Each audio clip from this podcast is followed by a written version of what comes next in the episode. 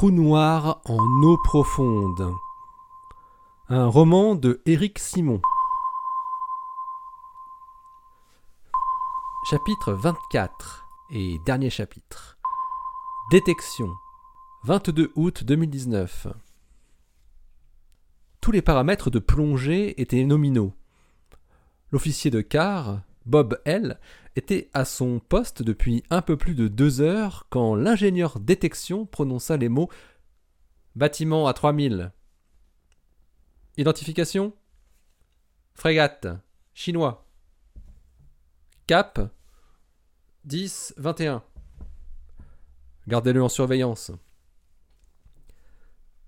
14 minutes plus tard, l'ingénieur détection s'adressa à nouveau à l'officier de quart.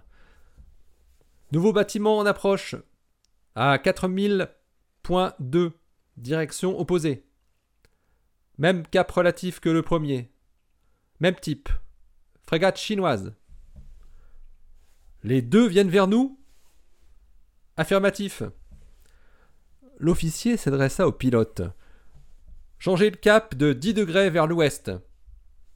Plus 10 degrés ouest, répondit le pilote qui avait dans ses mains un gouvernail de sous-marin qui ressemblait plus à un joystick de console de jeu qu'à une barre de trois mâts. On observe, reprit le lieutenant de vaisseau. Le bâtiment était silencieux. C'était le jour en surface. L'USS Nebraska avait quitté sa base d'attache de Bangor depuis un peu plus de deux mois et se trouvait quelque part dans l'océan Pacifique Nord entre Hawaï et les Philippines. Il n'avait rien observé de notable depuis cette rencontre. Ils modifient leur cap Tous les deux Quoi? Ils nous suivent? Affirmatif, répondit le lieutenant. Gardez le cap pendant encore quinze minutes, puis faites soixante degrés vers l'est.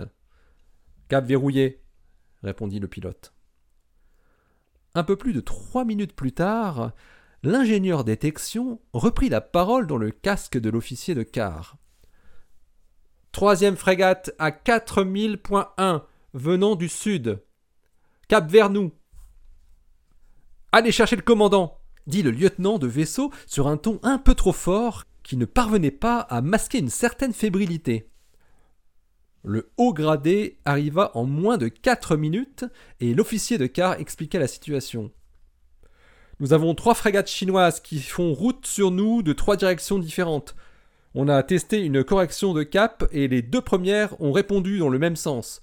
On a planifié une forte correction dans dix minutes maintenant pour tester. Comment elles auraient pu nous entendre? fit le capitaine de vaisseau James Kirk, sans vraiment attendre de réponse de la part de son second. Faites votre 60 degrés est maintenant. On va voir ce qui se passe là-haut. 60 degrés est, répondit le pilote. Les membres de l'équipage sentirent tous une légère accélération latérale au moment où l'USS Nebraska entamait sa rapide manœuvre. L'ingénieur détection avait été rejoint par son adjoint devant les écrans de suivi acoustique. Les deux écrans affichaient trois points lumineux qui ne semblaient pas s'éloigner. Après deux minutes et demie, l'idée annonça au commandant la mauvaise nouvelle. Les trois corrigent. Ils nous suivent. Confirmation, ajouta l'adjoint. Très bien, on descend, lança Kirk. Palier 5, 1000 pieds, et aussitôt 90 degrés ouest.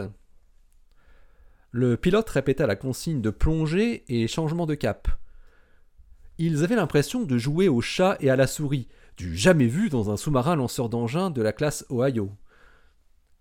Cinq minutes après l'atteinte du nouveau palier et le nouveau changement de cap, l'idée dit simplement Ils nous suivent toujours. Confirmation, lança l'adjoint. Arrêtez les machines, ordonna le commandant de l'USS Nebraska. C'est pas possible un truc pareil, c'est pas possible. On bouge plus, silence total. Le réacteur aussi demanda le lieutenant. Négatif. Juste les machines, répondit le capitaine. Kirk s'était approché des écrans de suivi pour voir lui-même l'évolution de la position des trois frégates.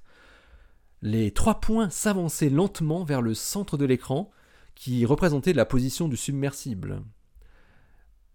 Elles seront sur nous dans quatre minutes, annonça l'enseigne de vaisseau qui secondait l'ingénieur détection. Les trois points verts convergeaient inexorablement vers le point noir central.